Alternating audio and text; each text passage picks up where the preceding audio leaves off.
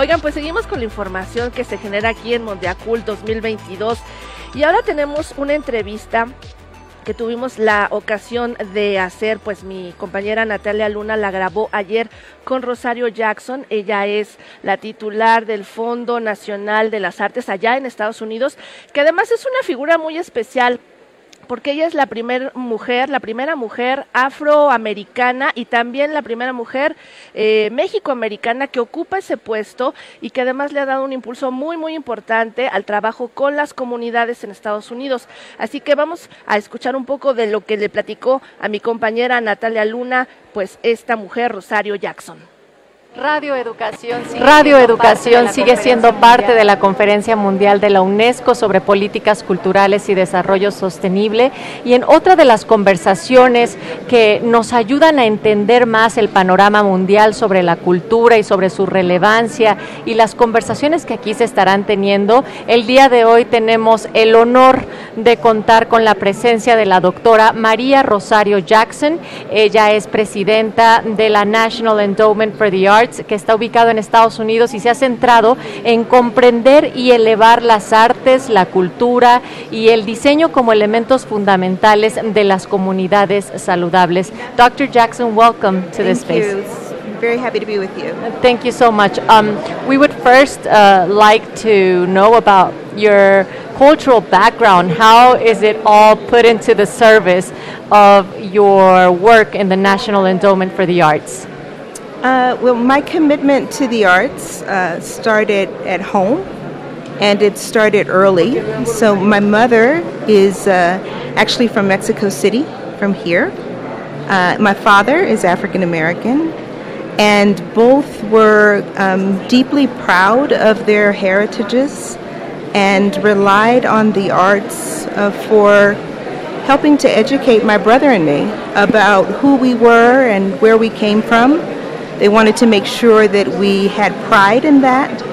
And they looked to the work of artists, of uh, Mexican artists, Chicano artists, African American artists in particular, but I think to the work of all artists to help us also understand and be curious about the humanity of other people as well. So, this sensibility of um, the arts being essential to thrive has been uh, with me for a long time. And my parents weren't wealthy collectors or artists themselves, but they understood the power of the arts in helping to expand perspectives, um, helping us to understand other people's histories and aspirations and uh, to asking questions and uh, understanding the world from different points of view. Parte de la historia cultural, de los antecedentes de la doctora Jackson, eh, empiezan desde muy pequeña con la educación de sus padres, su madre mexicana de la Ciudad de México, su padre afroamericano, y desde muy pequeños enseñándoles a ella y a su hermano eh, el valor de las artes para poder tener un sentido más humano de las personas con una iniciación en el arte mexicano, chicano, entre otros, por supuesto. Em, y considerar el arte esencial para poder sobresalir, para poder avanzar en la vida y sin tener que necesariamente ser grandes coleccionistas de arte, simplemente tener ese valor en mente y poder transmitirlo a, cada una de las generaciones. doctora María Rosario Jackson, uh, could you explain to the audience uh, a bit and briefly what the National Endowment for the Arts do? Sure. The National Endowment for the Arts is a federal agency. Um, it is uh, dedicated to making sure that all Americans have access to and benefit from the arts. So, in addition to it being a grant making organization, it is also a national resource that acts as a collaborator, as a connector, um, as a catalyst, as a thought leader and amplifier um, and our work is, is intended to enrich the lives of all Americans. Bueno, pues la intención de la National Endowments for the Arts es eh, mejorar realmente a través de las artes la vida de cada una de las y los americanos. Es una agencia federal eh, a través de la cual se da acceso y se benefician eh, las personas que estén cercanas a las artes a través de becas, pero también como un catalizador y un amplificador de cada una de estas actividades culturales. What is your opinion, Doctor, of the use of digital tools and technological tools in order to preserve and also um, hand out to all the population our cultural goods and also the existing artistic activities? Well, they're certainly part of our lives now, aren't they?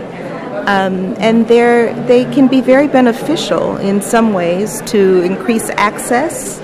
Um, that can be complicated because everyone doesn't always have uh, access to internet or computers or what have you, and we have to be mindful of that as a, as a barrier.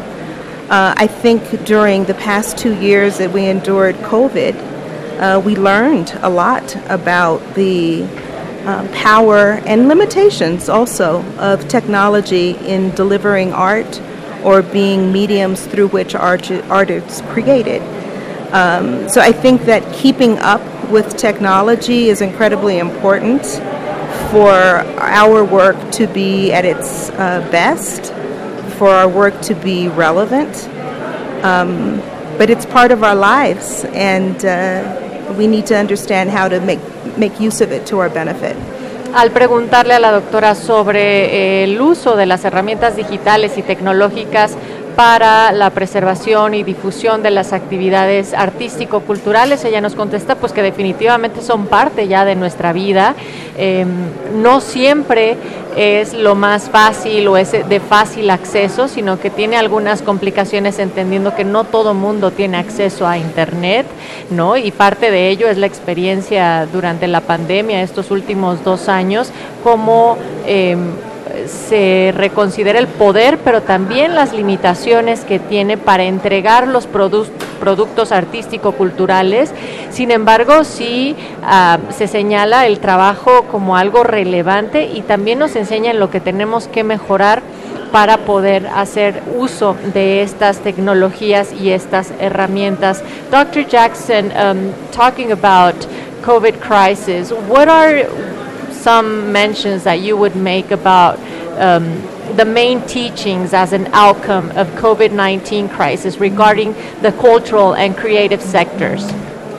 You know, I think the last two years um, made it possible for us to reconsider what we have always thought of as orthodoxy. You know, what it is that we think we have to do uh, because we had to rearrange our work, we had to rearrange our lives, and um, there is now precedent for doing things in ways that we never imagined doing.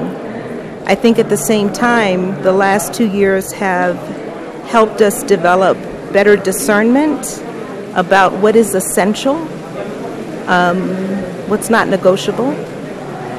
So hopefully, we come out of this wiser and uh, more nimble, more flexible, um, still committed to the things that we know are necessary and important, but with a stronger and more ample set of tools to do our work.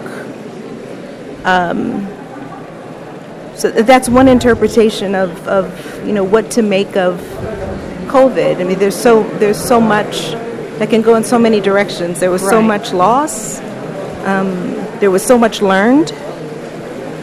Um, there's still a lot of repair to do. Uh, and I always think that, that it's, it's, uh, it's our obligation to figure out what are the lessons mm-hmm. from this time. You know, what are we supposed to learn? And in thinking about that, uh, with the position that I have right now, um, I ask the question, you know, what are the practices that we need to keep? What do we need to alter? What do we need to shed? Um, and I think, you know, all of those questions are so relevant as we think about how to build healthy arts ecosystems that allow for people to lead um, artful lives, lives that are full of um, opportunities for creative expression uh, every day, not just on special occasions, but every day. And also how we think about the ecosystem in relation to other areas of policy and practice, like health, um, like community development, um, social services, these other ways that we have devised systems to care for, us, for each other. Es una respuesta muy amplia ante el cuestionamiento de cuáles han sido algunos de los aprendizajes a partir de la crisis de COVID-19 en lo que respecta al sector cultural y creativo. Y bueno, la doctora precisamente nos avisa sobre cómo en estos dos años pasados se posibilitó primero cuestionar y pensar en esa manera tan ortodoxa de hacer las cosas, de cómo tendrían que ser, desarrollar un discernimiento sobre qué es lo esencial, qué son las cosas no negociables, salir de esta crisis siendo más sabias, sabios, flexibles, em, saber qué es necesario y también adquiriendo nuevas herramientas. En tanto a que también fue un periodo de tantas pérdidas, pero también de tanto aprendizaje y todavía mucho trabajo y muchas cosas por enmendar.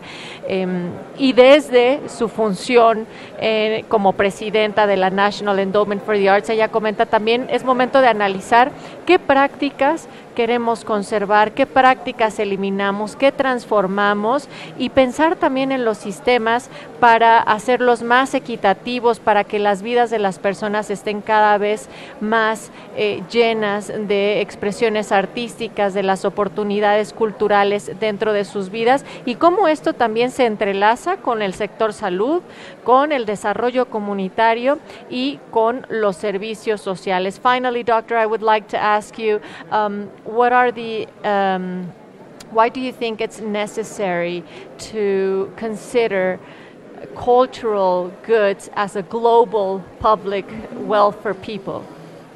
So, you know, my background is in uh, urban planning and comprehensive community development, and uh, what I know for sure is that all of the things that we aspire to when we say we want a just and equitable world, they're not possible without art, culture, design. Um, you know, in when I was pursuing my career in planning, I often had uh, well-meaning colleagues ask me, you know, why are you doing this arts and culture stuff? If you care about poverty and inequality and racism, what? Why are you doing this? As if I was off mission, and you know, my response eventually was that if you look around the world and throughout the ages in strategies to disempower or oppress, the first thing that someone tries to control or manipulate is our ability to make meaning, to express ourselves, to have aesthetics, to have connection to each other and to the divine. And these are the things that we do through art. So if it's so important that we have to control it or manipulate it to oppress, then why don't we understand it as central to building up and strengthening? Wow. Um, la doctora nos comenta que la cultura y las artes se tiene que entender como un bien común público, porque ella que viene de una formación de planeación urbana, eh, comunidad, dice, para que un mundo sea justo y equitativo, tiene que tener al arte y a la cultura como elemento esencial y que algunos de sus colegas le decían, bueno, ¿y a ti por qué te interesa estos temas de cultura, de arte, pobreza, racismo, inequidad? Y, y, ella la respuesta que daba es, si tú miras a la historia y revisas cuáles han sido las estrategias de opresión, necesariamente hay un control de la habilidad de darle significado a las cosas, de tener un sentido estético, divino, de poder darle una intención distinta a la vida y esto es cultura y arte. Entonces, si eso es requisito para manipular y ha sido parte de una estrategia de opresión, entonces en esta ocasión a la vuelta tendrá que ser central para salvarnos y tiene que estar parte dentro de las comunidades y dentro de las estrategias de la cultura y el arte. Doctor, thank you so much for this time for Radio Educación. My pleasure. Mi placer. Muchas gracias. Mucho éxito en esta conferencia. Gracias.